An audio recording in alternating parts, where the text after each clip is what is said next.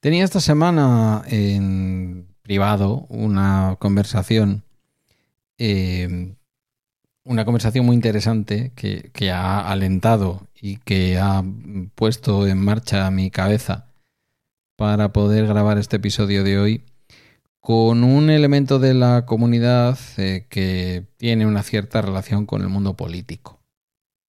En la comunidad hay no muchos, o sea que tampoco es que esté guardando el secreto profesional de podcaster muy bien, pero bueno, creo que no, creo que no hace falta.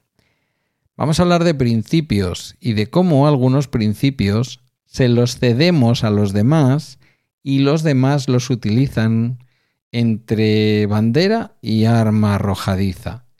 Eh, esto lleva mucho tiempo pasando aquí, aquí, en este país pequeño que habito y en el país grande que habitamos todos. Eh, y todas. Y, y bueno, algunos no, porque estáis fuera de España, pero en fin, ya se me entiende.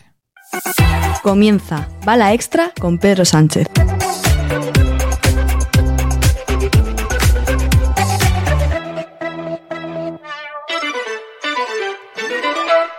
Pues sí, efectivamente, buenos días. Es miércoles 4 de octubre de 2023 y este es el capítulo 1058 de un podcast sobre mis cosas que en el fondo son las tuyas.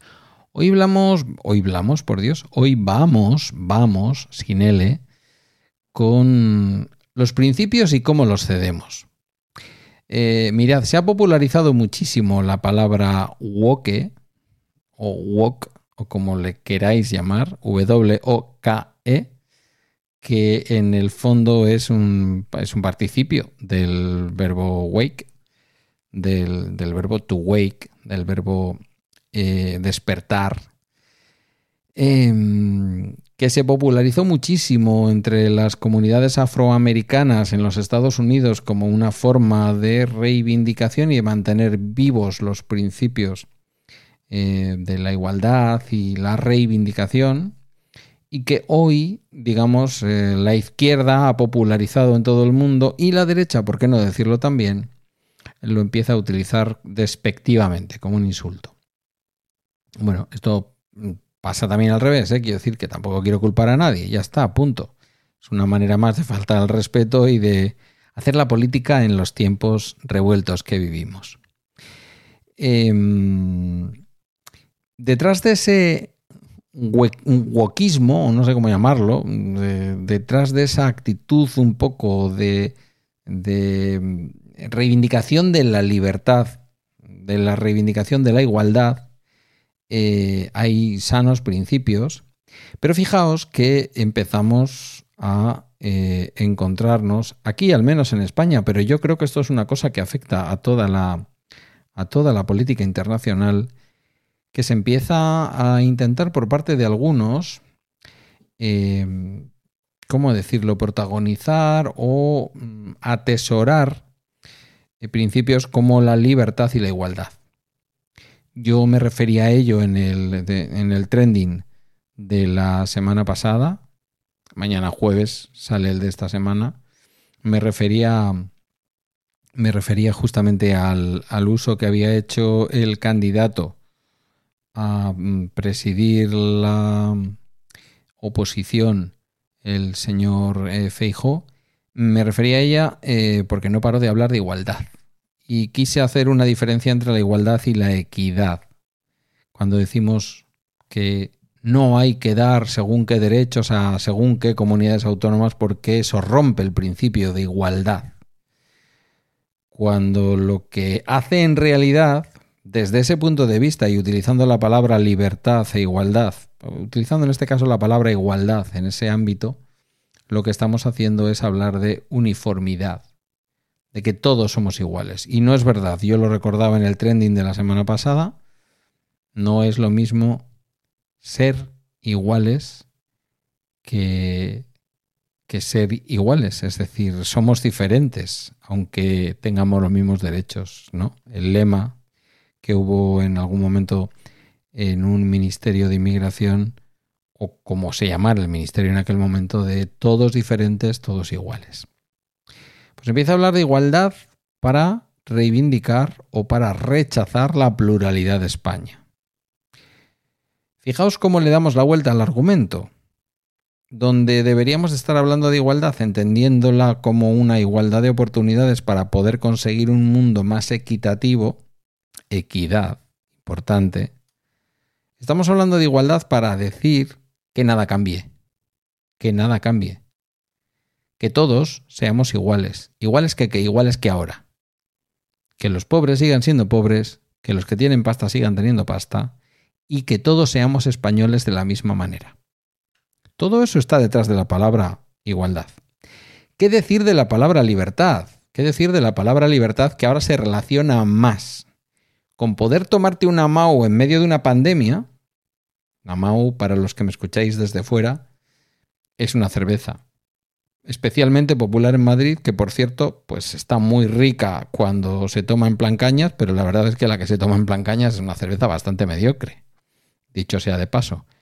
Yo, si voy a tener libertad para tomar cerveza, pues que me den una salve Múnich, bilbaína, o que me den una estrella Galicia, no sé cómo decirlo, ¿no? Si vamos a hacer proselitismo por el alcohol, interpretándolo como un símbolo de libertad que no sea una MAU verde, en todo caso que sea una MAU 5 estrellas. Digo, puestos a exigir o puestos a pedir. También se habla de libertad, en el fondo es lo mismo, ¿eh? cuando se habla de la libertad para poder ir a tomar cañas, estamos hablando de la libertad del liberalismo, del neoliberalismo.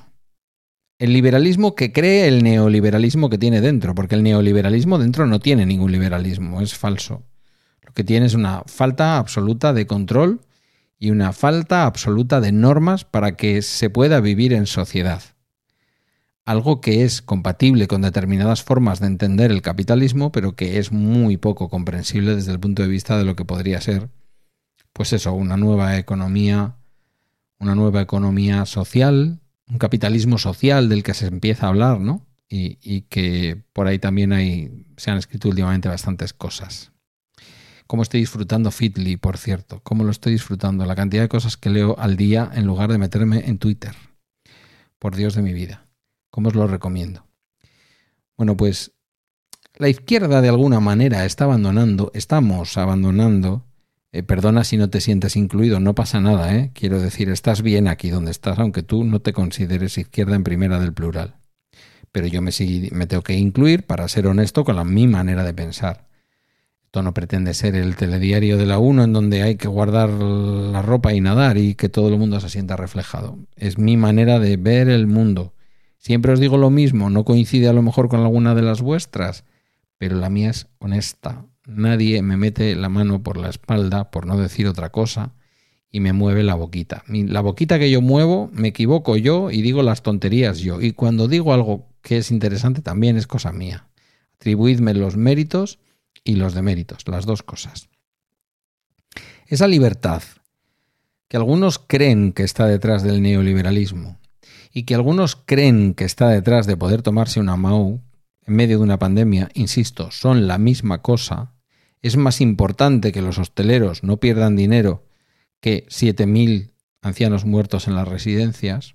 Por cierto, se está poniendo mucho el, el, el acento en Madrid, pero aquí sí voy a ser justo esto de no hacer algunas cosas por los ancianos ocurrió en muchas otras partes de España. Lo que pasa es que en Madrid, al mismo tiempo, se le ponía muy poquito cuidado a la enfermedad, lo que hizo que más gente mayor sufriera mm, lo que sufrió, porque como al final hubo mucha más gente infectada, también hubo mucha más gente mayor infectada. Hasta ahí, hasta ahí, quiero decir, ya podéis escuchar episodios antiguos de cuarentena. Hay algo que me recordaba este buen amigo de la comunidad, que directamente ya la izquierda ha entregado al, centro y al centro derecha. La bandera y la idea de patria. Mirad, yo no tengo ningún apego especial por ninguna bandera. Desde luego por la rojigualda tampoco. Pero tampoco por la icurriña, ¿eh? no me vuelve loco. O sea, quiero decir, las banderas, en fin, las banderas. Habría que preguntarle a Paco Ibáñez, ¿no? Por las banderas y y escucharle cantar. Sobre la música militar también. Em, las banderas son lo que son, pero claro, ¿qué ocurre cuando tú la bandera de Euskadi se la dejas al nacionalismo o al independentismo vasco? Pues que se la apropian. ¿Qué pasa cuando abandonas una bandera porque en realidad a ti te gusta más la tricolor. Y yo te entiendo, ¿eh? pero quiero decir, podría haber una tercera república y no volver a la bandera tricolor. Creo que tenemos que empezar a identificarnos también y a reclamar aquello que no es propio de determinadas personas. ¿Qué pasa? Pues que yo no me la voy a reclamar poniéndome una pulserita con la bandera roja igualda, lo tengo claro, no lo voy a hacer. Entonces se lo ponemos muy fácil, se la apropian y los demás que somos enemigos de España. Y una cosa que hemos cedido abiertamente, mm, el amigo Pablo Iglesias intentó hablar de patriotismo y hablar de patria, a veces le quedaba un poquito mm, falangista. Lo digo con todo el cariño que no se me enfaden ahora también, además de los oyentes conservadores, los oyentes votantes de Podemos o simpatizantes de Pablo Iglesias. Pero, eh, ¿veis? O sea, no me cuadra. Quiero decir, a mí como hombre de izquierda más o menos moderada y tal, bueno, creo que cada vez menos moderada, también os lo he de decir, pero eh, lo de patria eh, me va bien para el título de una buena serie sobre el terrorismo de ETA, pero es una cosa...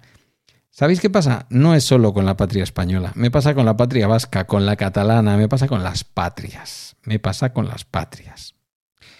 Eh, aquí también os voy a remitir, en realidad a un poeta, pero os voy a remitir al disco que grabó, lo diré, a Joan Manuel Serrat sobre el poeta alicantino del que ahora no me voy a acordar, que murió en una, cárcel franquista eh, de tuberculosis. Eh, bueno, demasiadas referencias igual en el capítulo de hoy. Libertad, igualdad, bandera y patria. Aquí decían los, aquí decían los, los carlistas, Dios, patria y rey. Y no sé si metían a los fueros también o esto era ya cosa del nacionalismo, ¿no? Los derechos históricos. La historia. Madre mía, cuántas cosas se han hecho en nombre de la historia. El caso es que efectivamente, eh, cuando la izquierda cede determinadas palabras y determinados conceptos y se los apropia, ya no digo la derecha, sino la ultraderecha, pues las cosas no van mejor, van peor. Simplemente ahí lo dejo para que lo pensemos juntos en este miércoles estupendo en el que por fin se nota de una manera clara, bueno, ayer también, la bajada de temperaturas, al menos aquí en Euskadi. Acaba el bala extra de hoy. Puedes dirigirte a mí en Mastodon o por cualquier otro medio a través de balaextra.com, donde también hay un enlace a la comunidad de Telegram. Gracias por tu tiempo y hasta mañana jueves. A ver, el botón, por Dios, si es amarillo está aquí.